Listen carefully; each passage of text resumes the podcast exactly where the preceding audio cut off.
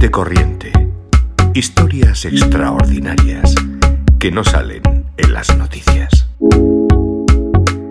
Hay gente que tiene claro desde el principio cuál es su vocación y otros que lo descubren accidentalmente. Ese es el caso de Alberto, el protagonista de nuestra historia de hoy. Yo tengo la suerte de poder decir que me encanta mi trabajo. Mi trabajo es mi vocación y aunque no busqué mi vocación, sino que, fue ella la que me encontró a mí, es el, trabajo que, me llena y, me gusta muchísimo mi oficio. no me imagino a día de hoy dedicándome a, otra cosa. Cuando me inicié en el mundo laboral allá por los años 90, yo no me dedicaba a nada de esto. Yo era electricista, pero a través de una serie de amigos entré a formar parte de la agrupación de voluntarios de, protección civil. Muchos eh, de los que hoy nos dedicamos a esto, que hoy somos técnicos en emergencias sanitarias o incluso médicos, enfermeros y, demás, empezaron a coquetear con este mundo de esa manera.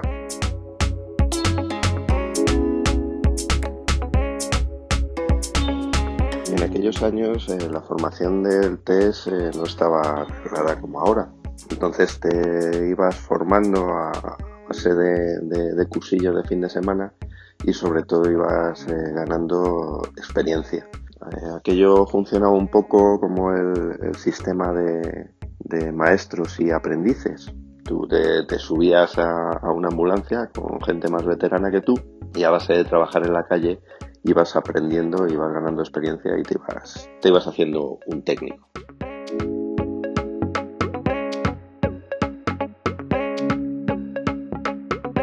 Empecé a trabajar en empresas de ambulancias privadas, a la vez que yo seguía haciendo mis guardias de, voluntario y así estuve un tiempo, eh, ganando experiencia en una empresa privada de ambulancias.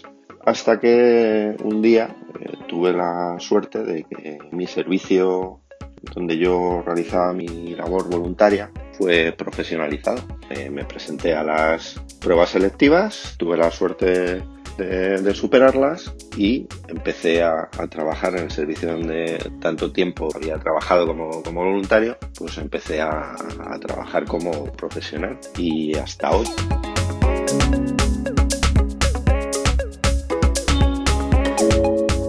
A lo largo de mi vida profesional, pues os podéis imaginar que he visto y vivido prácticamente de todo. Y cuando llevaba unos años trabajando, eh, así lo creía yo. Hasta que un 11 eh, de marzo de 2004, eh, la realidad me pegó un bofetón en la cara para decirme, no majo, tú no has vivido ni has visto nada aún.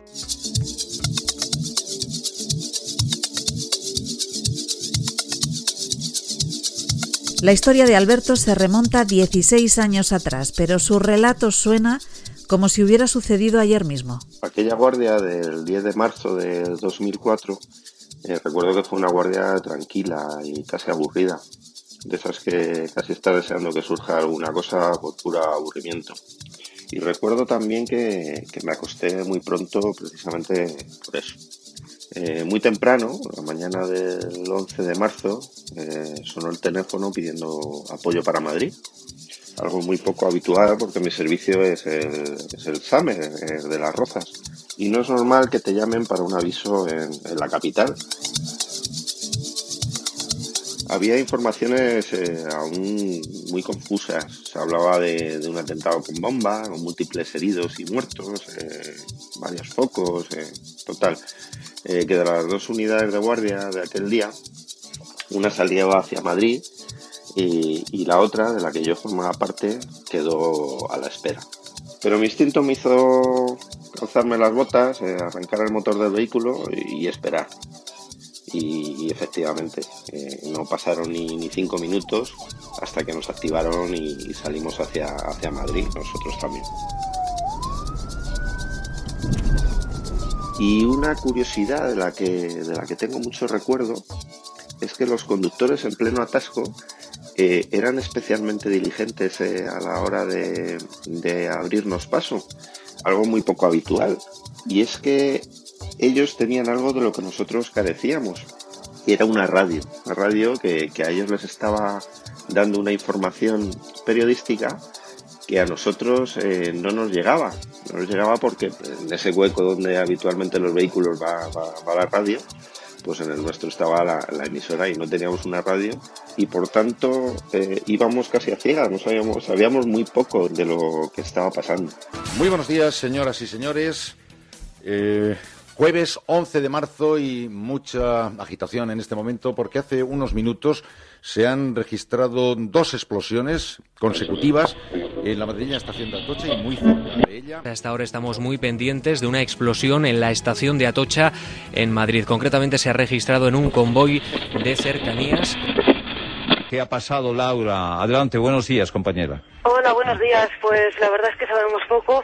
Solamente contaros, bueno, yo estaba en el andén, estábamos un montón de gente, lógicamente, hasta ahora, y ha habido una explosión tremenda, no sabemos de quién.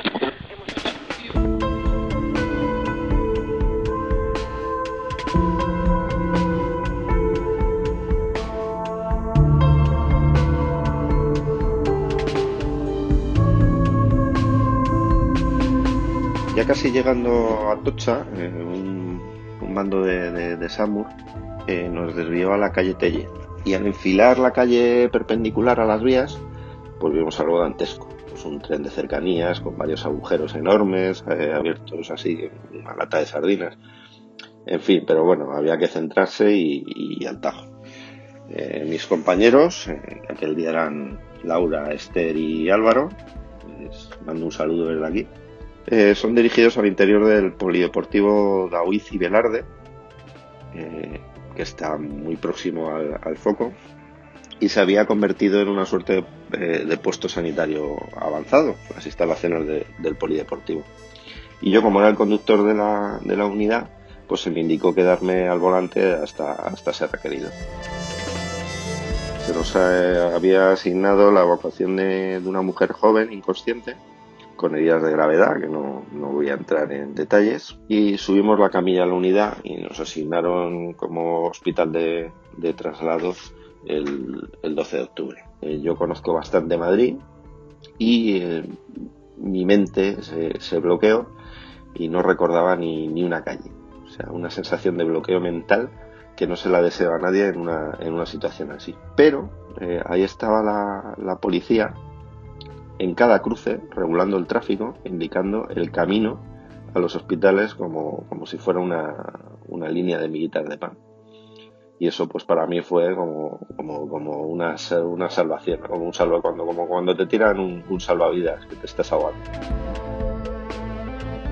recuerdo que había en el, en el habitáculo lateral mucho ajetreo, filo la avenida Ciudad de Barcelona y es ahí donde mi mente pues, se, se vuelve a despejar, vuelve a estar fría eh, desde atrás me dicen bate y vuela.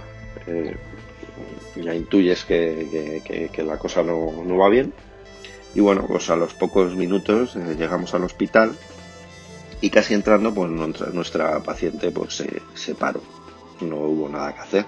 Aquella chica, de la que nunca supe su nombre, nunca supimos su nombre, falleció. aquella mañana madrugó para ir a sus clases o a su trabajo y ya nunca más volvió a hacerlo.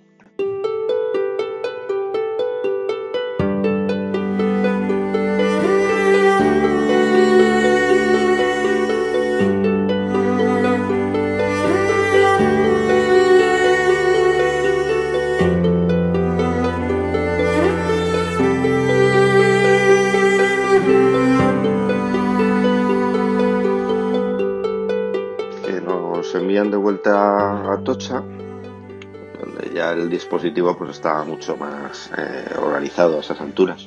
Te ves eh, ya en un momento un poco más eh, ocioso, baja la adrenalina y entonces es cuando surgen las primeras emociones. Y aparte de las emociones, pues también aparece algo que, no habíamos tenido en cuenta hasta, hasta ese momento, que es la sed y el hambre.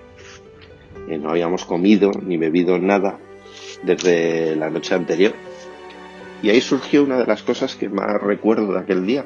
Un camarero de, un bar cercano, que sin que nadie le pidiera ni solicitara nada, pues montó un, par de, mesas, un par de pequeñas mesas en medio de, la calle y empezó a, poner en aquella mesa pues café, bollos, zumos. No dijo nada y se pasó media mañana reponiendo aquel improvisado puesto de, de habituallamiento. Y yo no sé si aquel hombre eh, sabe la inyección de moral que dio a todo el personal que se encontraba allí trabajando con ese, con ese pequeño gesto. Poco podía yo imaginar eh, que lo peor aún estaba por llegar. La asistencia sanitaria eh, había concluido y se nos solicitó para montar nuestra tienda del puesto sanitario avanzado junto a los, los vagones del foco de la, de la calle Tellez para servir de, morgue improvisada y permitir a la policía judicial hacer su trabajo pues, en, mejores condiciones que hacerlo eh, en, plena calle. Y, ahí estuvimos durante varias horas colaborando con bomberos y la Policía Nacional en la ingrata labor de, rescatar y numerar eh, cadáveres como paso previo a ser eh, trasladados a, a IFEMA.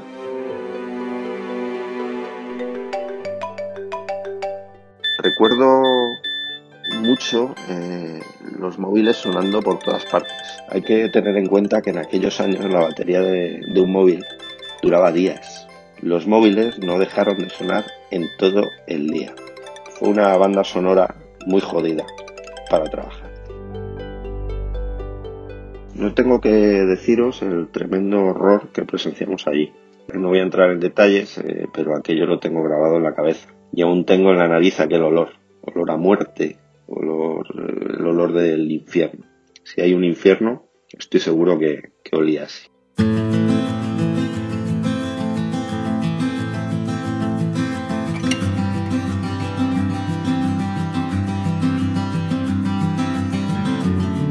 En medio de todo el horror vivido aquel 11 de marzo de 2004, Alberto es capaz de extraer algo positivo de una guardia imposible de olvidar. Fueron horas eh, muy largas y duras, pero yo me quiero quedar con la inmensa solidaridad de, mis vecinos de Madrid, que cedieron sus casas para, que pudiéramos hacer nuestras necesidades. Nos dieron en ocasiones de comer y de beber, eh, compañeros que, te abrazaban cuando, cuando te venías abajo, igual que, que, abrazabas tú al que se venía abajo al lado tuyo. Aquel día pude sin duda ver lo peor y lo mejor del ser humano. En fin, que 40 horas aproximadamente después de iniciar mi guardia, el día 10 de marzo a las 9 de la mañana, pues me fui a mi casa eh, a abrazar a mi gente. Que si algo me enseñó aquel día, es que cuando sales de casa igual es la última vez que lo haces. Aquel día casi 200 personas salieron para no volver y otras muchas volvieron siendo muy distintas a, cómo salieron. Abracen a los suyos, señores. Abracen a los suyos porque, porque igual es la última vez que, que lo hacen.